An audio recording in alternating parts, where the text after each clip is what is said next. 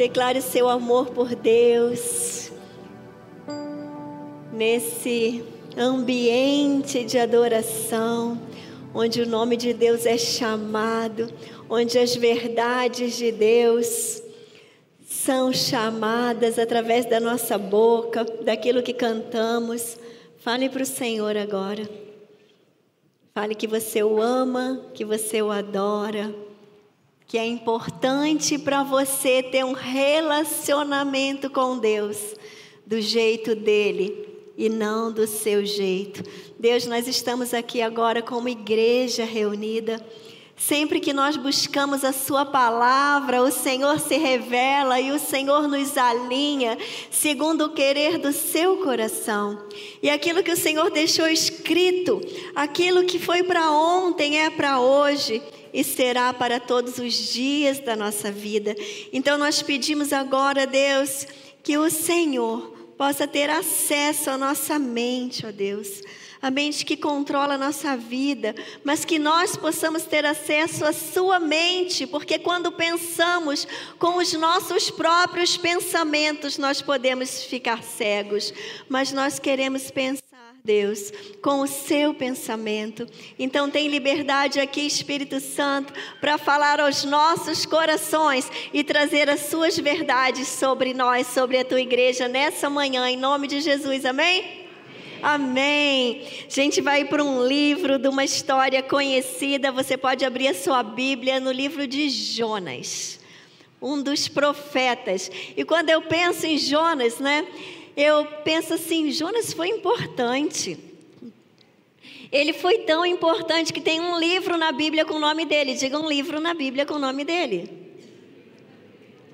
Mas quando eu vou para esse livro da Bíblia e eu leio essa história, eu fico pensando, porque Jonas, né, não quis mais eu não quero olhar para Jonas e me tornar um Jonas, olhando apenas assim: nossa, Jonas foi um profeta, um profeta menor, tem um livro da Bíblia com o nome dele. Não.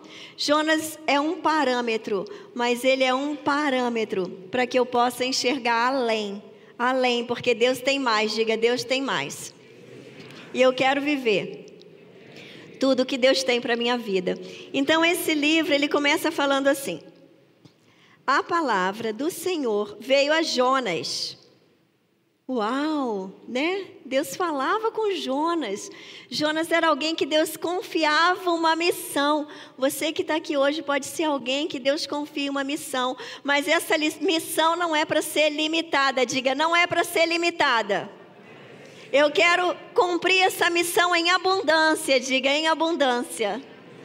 E aí a palavra do Senhor veio para Jonas filho de Amitail, com esta ordem: vá depressa, grande cidade de Nínive. Deus disse: vá depressa, diga depressa. A grande cidade de Nínive e pregue contra ela, porque a sua maldade subiu até a minha presença.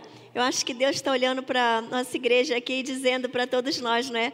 Vá depressa. Ele já nos disse há um tempo atrás e continua dizendo: vá depressa, vá para Cascavel, né? Vá para as regiões vizinhas, vá para todo o Brasil, vá para o mundo, porque eu tenho uma missão para você. Nós não estamos vivos apenas para desfrutarmos de algo na nossa individualidade. Deus colocou aqui porque Ele quer nos entregar uma missão. Diga, tem uma missão para a minha vida. E essa missão de Deus para a nossa vida envolve a vida do outro. Diga, a vida do outro a vida do outro, porque Deus nos conecta ao outro e Deus falou: vá depressa. Mas Jonas, um homem de Deus, e aqui tem tantos homens e tantas mulheres de Deus nessa manhã. E Deus quer nos trazer verdades, porque Ele quer mais, Ele quer que a gente obedeça depressa. E Jonas fugiu da presença do Senhor, dirigindo-se para Tarsis. Tarsis era uma distância assim, mais de dez vezes.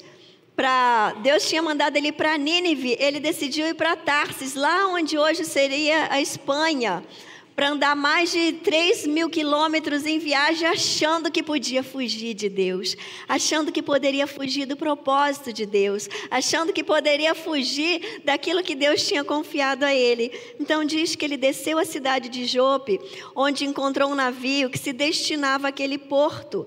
Depois de pagar a passagem, embarcou para Tarsis para fugir do Senhor. E algumas pessoas pensam assim: Acho que Jonas não quis ir para Nínive porque Nínive estava tomado pelos assírios. Os assírios foram um dos povos mais cruéis da antiguidade. A tática de guerra deles, como eles guerreavam, era marcado por crueldade além do que era visto normalmente feito com os prisioneiros de guerra. Eles arrancavam o nariz dos seus prisioneiros, eles cortavam as orelhas, eles furavam os olhos para que os prisioneiros não pudessem fugir, eles incineravam os corpos, eles pegavam as cabeças do povo que eles tinham tomado e faziam pirâmides como se fosse fosse troféus de cabeças erguidas. Eles construíam muros com aqueles corpos vivos de prisioneiros e eles ficavam ali no meio daquelas muralhas. Então alguém pode pensar: Jonas fugiu de medo.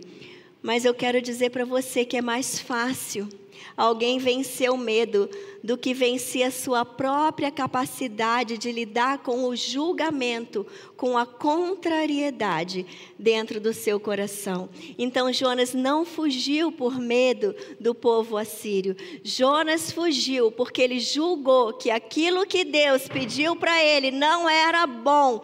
Ele julgou que ele tinha algo melhor a ser feito, que o pensamento dele sobre a cidade de Nínive era mais correto do que o pensamento de Deus sobre aquele povo. Então ele foi tomado por contrariedade, diga contrariedade.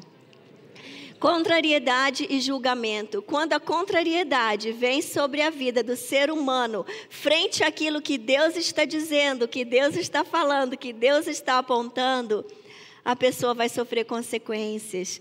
E a gente vê que aqui continua no versículo 4 que ele entrou nesse barco, nesse navio, pagou a passagem para ir para Tarsis, e está escrito aqui na Bíblia, para fugir do Senhor. O Senhor, porém, fez soprar um forte vento sobre o mar e caiu uma tempestade tão violenta, tão violento, que o barco ameaçava arrebentar-se. Todos os marinheiros ficaram com medo e cada um clamava seu próprio Deus. Era salve-se quem puder. Cada um abriu a boca, clamando ao seu Deus. E atiraram as cargas ao mar para tornar o navio mais leve. Enquanto isso, Jonas, que tinha descido ao porão e se deitara, dormia profundamente. A gente tira uma lição tão preciosa. Quando alguém que escolhe, que diz, que abre a sua boca e fala: Eu tenho Deus. Eu quero um relacionamento com Deus. Eu ando com Deus. A minha vida tem a ver com Deus. Quando alguém se posiciona dessa forma, mas decide fazer o que está na sua própria cabeça, algo acontece ao seu redor. Outras pessoas que estão ao seu redor serão prejudicadas outras pessoas ao seu redor estarão expostas a algo que você está fazendo com a sua vida, mas que não envolve só a sua vida, porque você não é um ser solitário, não é um ser sozinho. Aonde você vai, pessoas estão ao seu redor e você pode levar a bênção, diga a bênção, da presença de Deus ou a maldição de estar afastado, virando as costas para a voz de Deus na sua vida. E foi o que aconteceu aqui. Ele estava num barco onde outras pessoas se encontravam e uma grande tempestade. E outro ensino que nós temos aqui, diga a desobediência. A desobediência na vida do ser humano, quando ele olha para Deus na cara de pau, na cara dura, no, no, no, no, auge da ousadia, fruto de uma ignorância, e Deus diga: Meu filho, faça assim, e ele vira as costas e faz de outro jeito, ele dorme o sono da ignorância. A pessoa, quando ela decide virar as costas para Deus, ela fica paralisada, diga paralisada.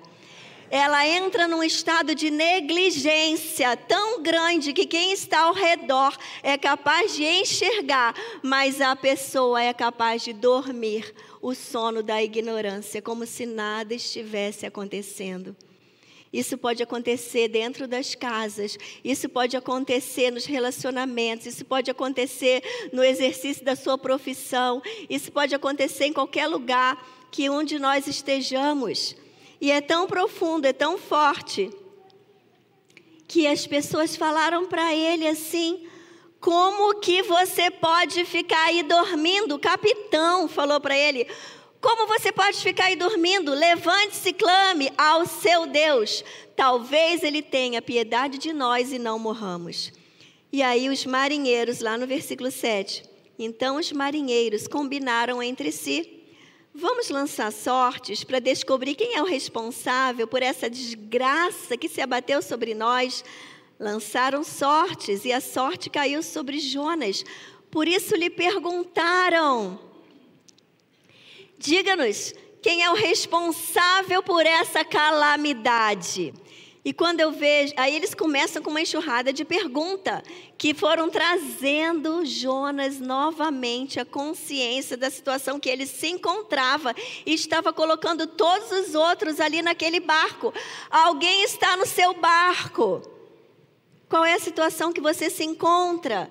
O barco que você está e as pessoas que estão junto com você, ele vai enfrentar o que e como? E aí esses homens perguntaram: qual é a sua profissão? De onde você vem? E a mente lá do, de Jonas foi voltando à realidade. Qual é a sua terra? A que povo você pertence? E Jonas começou a lembrar e ele respondeu: Eu sou hebreu, adorador do Senhor, o Deus dos céus que fez o mar e a terra. Ele sabia direitinho na teoria, diga na teoria na teoria ele sabia. Ele sabia que ele era adorador do Senhor, que tinha um Deus que era o Deus do céu, que fez o mar, que fez a terra. Mas ele não estava pronto para viver essa adoração em obediência. E adoração em desobediência não é adoração, é ilusão, diga ilusão, é enganação. E aí, continua o texto. Os homens ficaram apavorados e perguntaram: O que foi que você fez? Pois sabiam que Jonas estava fugindo do Senhor, porque ele tinha lhes dito. Visto que o mar estava cada vez mais agitado, eles lhe perguntaram: O que devemos fazer com você para que o mar se acalme? Pode ser que Deus esteja, né, nessa manhã, levando você a pensar sobre isso. O que precisa acontecer com você para que o mar se acalme? A gente viu aqui que ele foi para o porão. A desobediência leva o homem para o porão. Virar as costas para Deus leva o homem a um estado de falta de percepção da realidade ao redor, que prejudica a si mesmo, que prejudica os outros. Eu estou trazendo isso para vocês. Finalmente ele reconheceu, finalmente ele olhou a realidade, finalmente ele acordou daquele sono da letargia, de um sono alienado e falou: Sou eu mesmo, é a minha vida que está colocando a vida de vocês em perigo. E naquele momento, isso foi tão forte que os homens, a Bíblia diz aqui, ao invés disso, os homens se esforçaram ao máximo para remar de volta à terra, mas não conseguiram, porque o mar tinha ficado ainda mais violento. Do porão, a pessoa pode ir mais fundo. Mas, quando Deus está com a gente, ainda que a gente vá lá para a profundidade, Deus não existe um coração arrependido. E olha o que aconteceu. Eles falaram assim: clamaram ao Senhor: Senhor, nós suplicamos os marinheiros, não nos deixe morrer por tirarmos a vida desse homem. A gente vai jogar esse homem no mar. Esse homem vai morrer, não tem outra saída para ele. E Deus, não lance esse pecado sobre nós, porque para fazer a tua vontade. E aí em seguida pegaram Jonas, pegaram Jonas e lançaram no mar enfurecido. E o mar se aquietou. e o mar se aquietou. Tomado de grande temor ao Senhor, os homens ofereceram, aqueles homens que cada um tinha um Deus, né? Esses homens ofereceram sacrifício e se comprometeram com Deus por meio de votos. E nessa hora o Senhor fez com que o grande peixe engolisse Jonas. E ele ficou dentro do peixe três dias e três noites. E eu quero dizer para vocês que quando eu leio isso, eu fico pensando: pior do que ter sido engolido pelo peixe foi Jonas viver sendo engolido pelas suas próprias emoções. Dentro do peixe, Jonas orou ao Senhor, o seu Deus, e disse: Naquela hora ele caiu em si algumas tempestades na vida, algumas perdas na, na vida, muitas vezes vão trazer o senso de verdadeiro destino. Deus não gostaria que a gente precisasse passar por tempestades. Deus não gostaria que a gente colocasse a vida de outros em risco. Deus não gostaria que a gente fosse lançado num mar mas ele conhece o verdadeiro coração quebrantado e arrependido, e ele envia um socorro, envia um resgate, porque Deus é um Deus de resgate. Diga, Deus é um Deus de resgate. E ninguém engana Deus. Quando alguém vem falar para mim assim, ah, então é fácil, é pronta, pronta. Depois pede perdão e Deus perdoa. Eu falo, gente, Deus não é trouxa. Diga, Deus não é trouxa. Quem é que acha que engana Deus? É Deus que sabe se aquele pedido de perdão é da boca para fora ou se é verdadeiro. Não, não compete a nós julgarmos isso. E dentro da barriga do peixe ele fez essa oração. Talvez em algum momento da nossa vida Deus vai nos levar a fazermos essa oração para realinharmos a nossa história, para realinharmos e vivermos dentro daquilo que Deus sonhou para gente. Dentro da barriga do peixe ele disse: em meu desespero clamei ao Senhor e ele me respondeu. Do ventre da morte gritei por socorro e ouviste o meu clamor. Jogaste-me nas profundezas, no coração dos mares. Correntezas formavam um turbilhão ao meu redor. Todas as tuas ondas e vagas passaram sobre mim. Eu disse: Fui expulso da sua presença. Contudo, olharei de novo para o seu santo templo. As águas agitadas me envolveram. O abismo me cercou, as algas marinhas se enrolaram na minha cabeça. Eu fiquei imaginando a cena. Afundei até chegar aos fundamentos dos montes, a terra embaixo cujas trancas me aprisionaram para sempre, mas tu trouxestes a minha vida de volta da sepultura, ó Senhor meu Deus. Quando a minha vida já se apagava, eu me lembrei de ti, Senhor, e a minha oração subiu a ti, ao teu santo templo. Aqueles que acreditam em ídolos inúteis desprezam a misericórdia, mas eu, eu fiquei pensando, até nessa hora ele ficou se achando, até nessa hora da oração, ele estava indo muito bem, aí ele começou a falar dos outros e trazer o louro para ele. Aqueles que acreditavam em ídolos inúteis desprezam a misericórdia, mas eu, com um cântico de gratidão, oferecerei sacrifício a ti. O que eu prometi cumprirei totalmente. A salvação vem do Senhor. E o Senhor deu ordens ao peixe e ele vomitou Jonas em terra firme. Você ouve essa oração? Você pensa, tomou jeito, não pensa? Quem pensa? Quando lê, claro, né? Peraí, você sabe o resto da história, mas se você não soubesse, com essa oração você pensa, tomou jeito? Sim, mas acontece que existe uma coisa muito mais difícil de vencer. É, é muito mais fácil sair de dentro de um peixe do que aprender a controlar suas próprias emoções e contrariedade. A contrariedade, o ser humano precisa aprender a lidar com a contrariedade. A contrariedade frente ao que Deus fala, ao que Deus diz. Enquanto a gente achar que nós temos um jeito melhor de fazermos algo, no coração o ser humano vai se sentir perdido incompleto, insatisfeito e angustiante. Então ele fez essa oração, Deus entendeu que ele estava arrependido, vomitou Jonas na terra firme.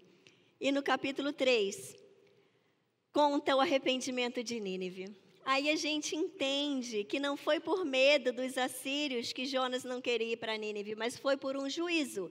Ele fez um julgamento diferente daquele que Deus tinha feito. E ele entendeu que ele sabia mais do que Deus e que Deus estava errado e ele estava certo.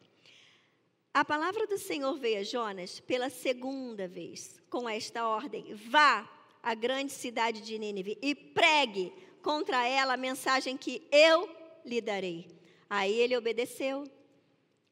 Até aí, Jonas obedeceu a palavra do Senhor e foi para Nínive, né? Ele estava fresquinho a lembrança das algas. Era uma cidade muito grande, sendo necessário três dias para percorrê-la. E aqui diz: Jonas entrou na cidade e a percorreu durante um dia, proclamando: Daqui a 40 dias, Nínive será destruída. Os ninivitas creram, eles creram em Deus creram em Deus, proclamaram um jejum e todos eles, do maior ao menor, se vestiram de pano de saco que representava arrependimento e lamento. Quando as notícias chegaram ao rei de Nínive, já pensaram o que é um povo marcado pela crueldade no domínio dos seus adversários? Conclamar um jejum para todos da cidade, onde eles se renderiam ao Senhor? Então chegou essa notícia ao rei de Nínive, ele se levantou do trono, ele tirou o manto real, ele vestiu-se de pano de saco e sentou-se sobre cinza e fez uma proclamação em Nínive, por decreto do rei e dos seus nobres. Dois pontos. Não é permitido a nenhum homem ou animal bois ou ovelhas, provar coisa alguma, não comam nem bebam, nem bebam, cubram-se de pano de saco, homens e animais, e todos clamem a Deus com todas, com todas, com todas as suas forças. Deixem os maus caminhos e a violência se tornem algo novo. Foi anunciado para uma cidade que se quebrantou diante de Deus, que eles poderiam se tornar alguém novo frente a um toque do Senhor, deixando a violência. Isso é muito profundo. Nós precisamos dos olhos de Deus para as pessoas. Diga, eu preciso dos olhos de Deus para as pessoas, porque eu sou um instrumento de resgate para pessoas. E aí o rei continuou: talvez Deus se arrependa e abandone a sua ira e não sejamos destruídos, tendo em vista o que eles fizeram. Lembra que Deus não é trouxa? Diga, tendo em vista o que eles fizeram e como abandonaram os seus maus caminhos, Deus se arrependeu e não os destruiu, como tinha ameaçado. Aí Deus teve um povo aos pés dele, reconhecendo a soberania de Deus. E Jonas, porém, ficou profundamente descontente com isso e enfureceu-se. A recaída de Jonas, diga, a recaída de Jonas. A recaída porque Jonas não tinha encontrado ainda um lugar de entendimento no seu coração da vontade boa, perfeita e agradável de Deus. E quando a gente olha para aquilo que Deus está fazendo, para aquilo que Deus tem para fazer, e o nosso coração se contraria, isso é uma das causas da ira, diga a ira. A ira que vem por causa da contrariedade. Pessoas estão destruindo relacionamentos porque não sabem lidar com a contrariedade. Pessoas estão deixando de viver a alegria de serem usadas por Deus porque não sabem lidar com a contrariedade. Gente, uma cidade inteira, os bichos e as pessoas fizeram jejum e botaram um pano de saco e se renderam ao Deus. Como era para Jonas estar? Como era para Jonas estar? Aí vem a cegueira, diga a cegueira do julgamento, a cegueira da contrariedade. É uma cegueira tão grande que rapidamente ele esqueceu a oração de dentro do peixe e ficou novamente paralisado, novamente cego, porque ele não tinha ainda experimentado a entrega de um relacionamento de 100% confiança do pai com o filho. Deus tem para você nessa manhã, para oferecer para você. Estenda sua mão assim. Deus quer derramar sobre você um relacionamento, um, senti um sentido, não é um sentimento, é um sentido de viver uma paternidade de confiança, em que você vai saber lidar com a sua contrariedade, entendendo que a vontade de Deus. Você não precisa concordar, mas você precisa receber e ter paz no seu coração. Então Jonas teve que lidar com emoções e não soube, e ele perdeu o mover. Tem um mover para você tem um mover para você viver. Tem pessoas que Deus vai usar a sua vida e você vai poder estar se alegrando com elas, desfrutando da alegria. Mas olha aqui, Jonas se enfureceu. Enfureceu, ele não ficou bravo, ele ficou enfurecido. Ele orou para Deus e disse: Olha a diferença da oração do peixe para essa oração. Deus deve ter pensado, era melhor ter deixado ele lá na, na barriga do peixe. Mas Deus já sabia, né? Ele falou: Senhor, não foi isso que eu disse quando ainda estava em casa? Foi por isso que eu me apressei em fugir para Tarsis. Eu sabia que tu és Deus misericordioso e compassivo e muito paciente, cheio de amor e que prometes castigar, mas depois te arrependes. Agora, Senhor, tira minha vida, eu imploro, porque para mim é melhor morrer do que viver a contrariedade leva a ira, a ira leva a cegueira, a cegueira leva a uma falta de propósito de vida. Aí as pessoas querem tratar a cegueira, mas o que está lá dentro do coração? Qual que é a raiz? Uma falta de confiança em Deus. Uma falta de confiança na provisão de Deus. Uma falta de confiança na vontade perfeita de Deus. E ele chegou a um ponto tão lastimável que perdeu a alegria de viver. E falou para Deus: é melhor morrer do que viver.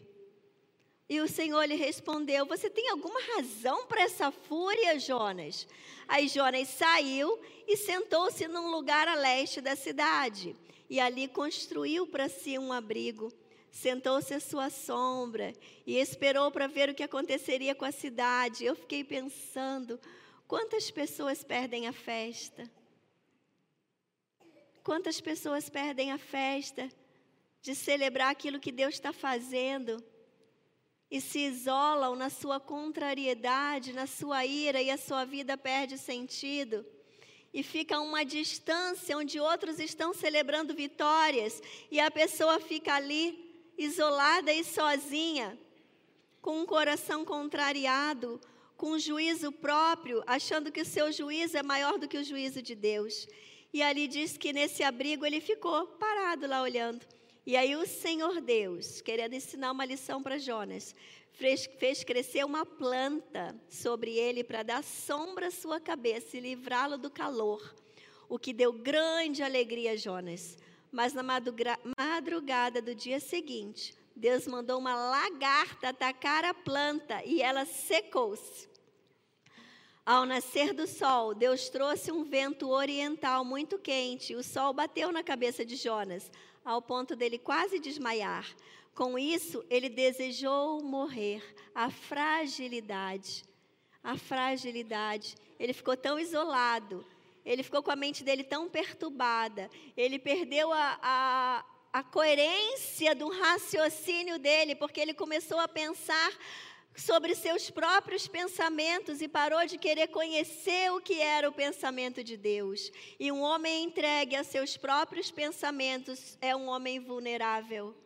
Porque a Bíblia diz, né? Nós podemos, hoje nós podemos ter acesso à mente de Cristo, pensar o que Deus pensa, ver novas soluções, ver novos caminhos.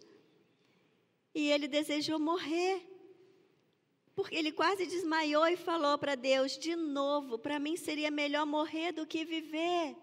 De novo, de novo a vida dele, que parecia que estava tão endireitada dentro do peixe, de novo não soube lidar com a contrariedade. De novo, a mente dele tinha um caminho que ia para o julgamento. O caminho para o julgamento é um caminho de morte, diga é um caminho de morte. Só Deus, só Deus tem, tem esse poder do julgamento perfeito sobre todas as coisas. E aí ele fala assim: Deus fala de novo para Jonas com uma paciência. Você tem alguma razão, Jonas, para estar tá furioso por causa dessa planta? E Jonas, sim, Senhor, estou furioso a ponto de querer morrer, morrer de raiva. Quem já quis morrer de raiva? Porque tem temperamento que quer matar quando está com raiva. Tem temperamento que quer morrer quando está com raiva. E aí Jonas falou assim, a ponto de querer morrer, de tão furioso. Mas o Senhor lhe disse: Você tem pena dessa planta. Embora você não tenha podado, não tenha feito ela crescer, você não fez nada por ela. Ela nasceu numa noite, numa noite morreu. Contudo, Nínive, Contudo, Nínive tem mais de 120 mil pessoas que não sabem nem distinguir a mão direita da esquerda, além de muitos rebanhos. Não deveria eu ter pena dessa grande cidade? Dessa grande cidade. E Jonas estava ali na sua cegueira. Queria que você nesse momento fechasse os seus olhos, pensasse sobre a sua vida. A sua vida é preciosa, Deus quer usar a sua vida.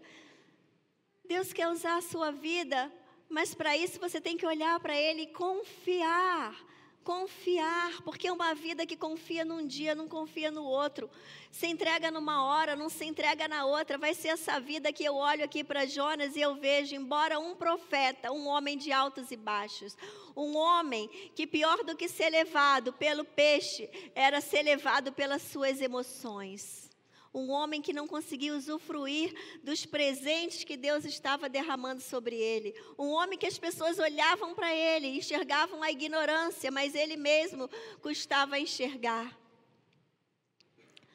Um homem, um profeta, que viu uma cidade inteira se quebrantar diante do Senhor e ainda assim ficou furioso, achando que Deus foi bonzinho demais.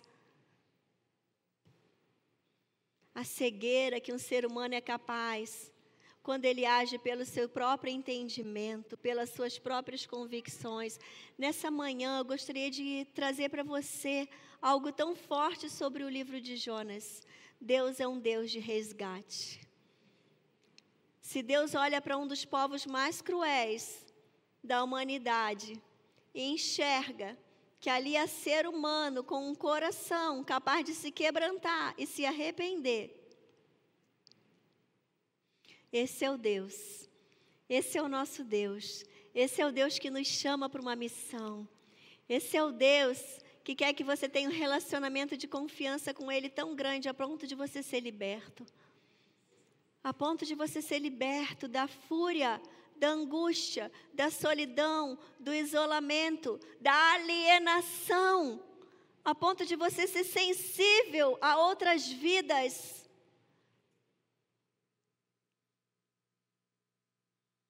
Deus sabe que você pode se tornar alguém sensível a outras vidas. Deus sabe que você é capaz de se render a Ele, colocando panos de saco e fazendo um jejum santo. Precisa haver uma convicção de que o controle da sua vida não pode estar com você. Precisa haver uma convicção que seus pensamentos não são as verdades absolutas. Eu quero pedir para a equipe da música ir subindo e você com a sua cabeça baixa ainda, porque eu entendo que Deus fala individualmente com cada um. Eu entendo que no mesmo texto da Bíblia, cada um aqui vai receber algo de Deus diferente, porque Deus vê você individualmente. Deus nos vê individualmente. Então fale agora aí no seu lugar para Deus. Fale aquilo que Ele está movendo no seu coração. Olhe para a sua vida.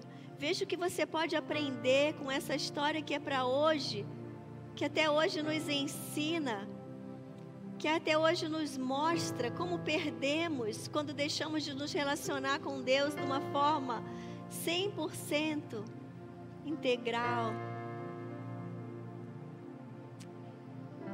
Ó oh Deus, a tua presença está aqui nesse lugar. Precisamos tanto das tuas verdades, precisamos tanto limpar a nossa mente, entendermos coisas. Ó oh, Deus, eu sei que Muitas vezes aqui o Senhor já tirou tantos de nós da barriga de um peixe, num momento de escuridão, de arrependimento. Mas a questão não é um arrependimento dentro de uma barriga preso, a questão é quando somos soltos e enviados para o meio das pessoas, e aí o Senhor precisa se manifestar em nós. Oh Deus, como é fácil fazer promessas dentro da barriga do peixe, mas nós precisamos cumprir as promessas quando formos colocados no meio das pessoas. E para isso, Senhor, recebe a nossa mente agora com as nossas verdades e convicções, aquelas que não se alinham ao teu coração. Diga para Deus agora que você abre mão. Abre mão, que você quer realmente viver em liberdade, aprendendo a ser contrariado sem se enfurecer, sem se isolar, sem pecar a ponto de perder o sentido, a vida para você. Ó oh Deus, obrigada, porque sabemos que no Senhor nós encontramos toda a proteção que precisamos. Sabemos que no Senhor nós podemos caminhar em lugares seguros. Então, nessa manhã, nós estamos aqui como igreja, cada um de nós com as nossas falhas, fraquezas, lutas e dificuldades. Mas nós temos em comum, Deus, que não queremos andar pelo nosso próprio conhecimento, mas queremos nos render àquilo que está no seu coração, ainda que pareça tão improvável, ainda que o teu amor muitas vezes nos espante, como espantou Jonas, frente a uma cidade. Mas nós sabemos que o teu amor é tão imenso que há para todos aqueles que te buscam e te procuram. Ó oh, Senhor, usa vidas aqui dá os teus olhos. Precisamos dos teus olhos, precisamos dos teus ouvidos, precisamos dos teus pensamentos na nossa própria mente, das tuas verdades, para que nós sejamos instrumento, ó Deus, de cura e não de naufrágio na vida das pessoas. Espírito Santo de Deus, faz a obra em nossos corações, faz a obra no coração da tua igreja. Levanta homens e mulheres que vão caminhar em segurança, sabendo o seu propósito de vida e sabendo que tem muito para fazer nessa terra aqui. Ó Senhor, nós nos rendemos a Ti, no nome de Jesus.